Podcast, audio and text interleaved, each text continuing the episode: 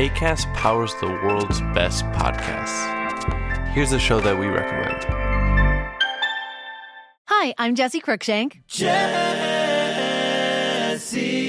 Cruikshank. I host the number one comedy podcast called Phone a Friend. Girl, let's phone a friend. Not only do I break down the biggest stories in pop culture with guests like Dan Levy and members of NSYNC, I do it with my own personal boy band singing jingles throughout because it's my show. It's your show, girl. New episodes of Phone a Friend Yeah. drop Thursdays wherever you get your podcasts. So work it, girl. Yeah, work it. Okay, that's enough.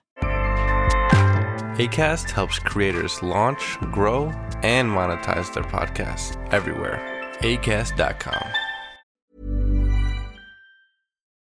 Dear listeners, good morning and welcome to Comme d'Archi, the podcast that opens the doors to the fascinating world of architecture. For newcomers, let me introduce myself. I'm the spokesperson of Anne Charlotte Depondt, PhD in History of Architecture, published author, head of a communication and development agency based in Paris, France, dedicated to architecture. Let's meet every week to discuss culture and architecture with specialists and learn how to look at projects through a context and diversity lens. Thank you for being with me today, and now it's time for talent. Bienvenue dans Comme d'Archi.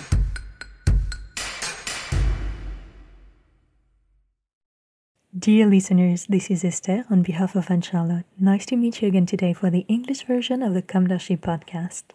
Let's talk about a project Anne Charlotte worked on during her master year in history of architecture and reworked for her thesis. It is the project of the Maison des Sciences de l'Homme, MSH, located 54 Boulevard Raspail in Paris in the mythical 6th arrondissement almost opposite to the Grand Hôtel Lutetia. This architectural project of the MSH, delivered in 1970, materialized the institutional project of the same name carried by the great historian Fernand Braudel. He strongly developed the human sciences in the Reconstruction years of the 50s and 60s. Moreover, the MSH project will probably not have seen the light of day without the financing of the American Ford Foundation. If some people want to destroy the old world, they must be reminded of everything that was done in the development of the human sciences at the time of the 30 year post war boom.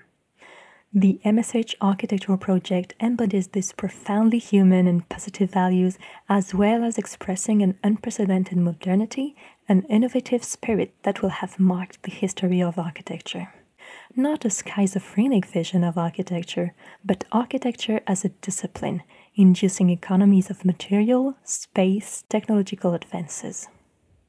The architectural project of the Maison des Sciences de l'Homme was born in 1958 on the drawing board of the renowned architect of the French civil buildings and national palaces just after the birth of the institutional project. After that, Jean Jacques Boeuf, then head of the agency at Marcel Lods, was in charge of presiding the project to develop through images a communication project.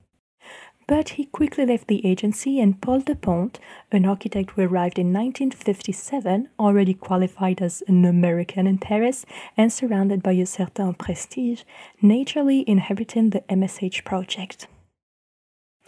In 1962, a study trip to the United States made to visit and understand some of the most advanced libraries in the world and also made to define a cutting edge program for the MSH reinforced Paul Depondt's role in the project. The then present institutions appreciated the knowledge and analysis of the young architect at the heart of the American environment with which he was familiar. Indisposed by jet lag and the grounding of a plane during the trip, Marcel Lods annoyed everyone, which made me the key figure of this mission.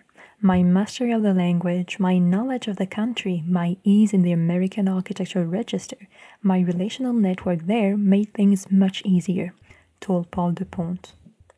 The evolution of the Lods agency into an architectural collective with the creation of LDB, Lods Depondt Beauclair Architects Civil Partnership in 1963, allowed Paul Depondt to take charge of the project with a certain freedom. Since being now a partner, he became Marcel Lods's equal in the hierarchy. The MSH project, often interrupted in its progress, really got off to a good start in 1964, giving Paul Depondt just enough time to make his mark as a partner and to assert his practice as a manager. The architectural drawings and plans, retracing in their entirety the genesis of the MSH, testify to this shift of the project from the hands of Marcel Lods to those of Paul Depondt. Marcel Lods treated a parcel of land. Paul Depondt invested the block or even the district. For the latter, a development of the facade of the Boulevard Raspail in the alignment and height of the buildings on the boulevard, preserving the grandiose proportions of the Haussmannian boulevard. Except the street corner treated as a hollow, a sort of contemporary and a typical counterpoint to the treatment of the traditional corner with its very Parisian cutaway edge. The return on the Rue du Cherche-Midi makes it possible to reduce the heights to fit into the proportion of a more picturesque fabric. The filigree expression of the facades where the metallic structure is expressed, the transparent first floor, two strong expressions with a very Depondt style, the idea of the grandmother's shutter taken from a study by the third associate, Henry Beauclair, giving mobility to the facades and thus metallic, all of which are assets that go into the direction of a large scale expression and strictly contemporary for the period. The way in which the Maison des Sciences de l'Homme is built and more precisely what makes up the structure that carries everything, is explained by this somewhat barbaric phrase. A pre-stressed metal structure with a collaborative reinforced concrete floor slab. The inventor of this technique is a man of Polish origin, Leon Karol Wilenko. Throughout his life, he has worked with passion as an engineer. The Ministry of Education had encouraged us to work with Leon Karol Wilenko, a wonderful man and an excellent engineer. He himself had his own fantasies as a builder, and at that time he was working on the pre stressing of steel structures. As we were limited in height for reasons of size, we had to pass ducts through the thickness of the floor. There are only about 50 centimeters between the ceiling and the floor above. We adopted his system, said architect Paul Depondt. The long awaited MSH construction site began in November 1966. The chosen site corresponds essentially to the former prison of the Cherche Midi, the one where Dreyfus was imprisoned. The site of a small service station along the Boulevard Raspail is annexed to it, allowing the development of a large facade on this long boulevard. After seven months, in July 1967, an operation to consolidate the party wall with the listed Hôtel de Rochambeau was finally completed. At the end of December 1967, the steel structure of the main building was completed. The events of May 1968 slowed down the building site. Paving stones were thrown, while cars on the Boulevard Raspail were set on fire. Thus, the delivery of the building will be effective only in 1970. And after 30 years of use, around the year 2000, the rehabilitation of the building is decided, and the process is repeated. Many years of reflection, and the MSH, again dazzling, is delivered a second time in 2017. The rehabilitation project is led by the Raymond Chatillon architects team.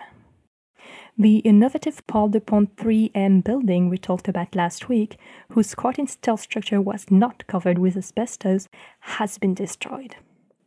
This building was located in a vast wooded area that has just been covered with concrete, at a time when in Paris we tried to implement greenery everywhere. All this while the MSH has been rehabilitated despite its metal structure at the time covered with asbestos a logic in all this? Without doubt, it is better to have the status of a public building rather than a private status with all that it represents in terms of change, speculative, and capricious policies. A book co authored by Anne Charlotte will be published on the subject of the MSH in a few weeks. Of course, we will keep you informed. Well, thank you for listening. Good day to you all, and let's meet again next week for a new episode in English.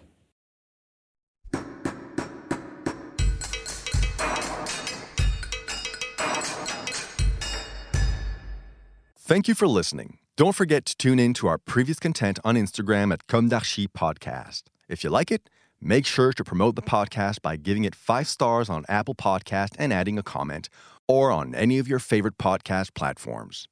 And don't forget to subscribe and listen to all of our episodes for free. See you soon, and until then, take care of yourself.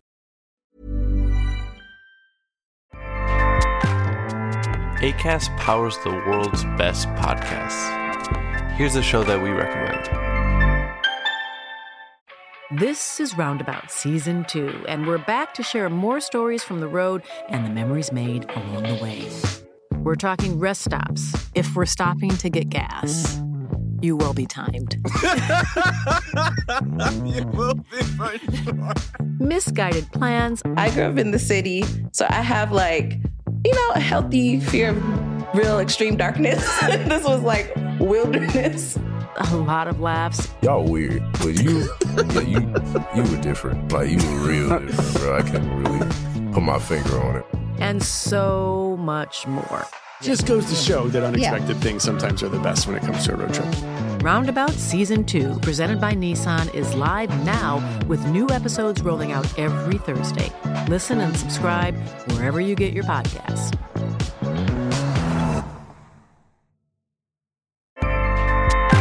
ACAST helps creators launch, grow, and monetize their podcasts everywhere. ACAST.com.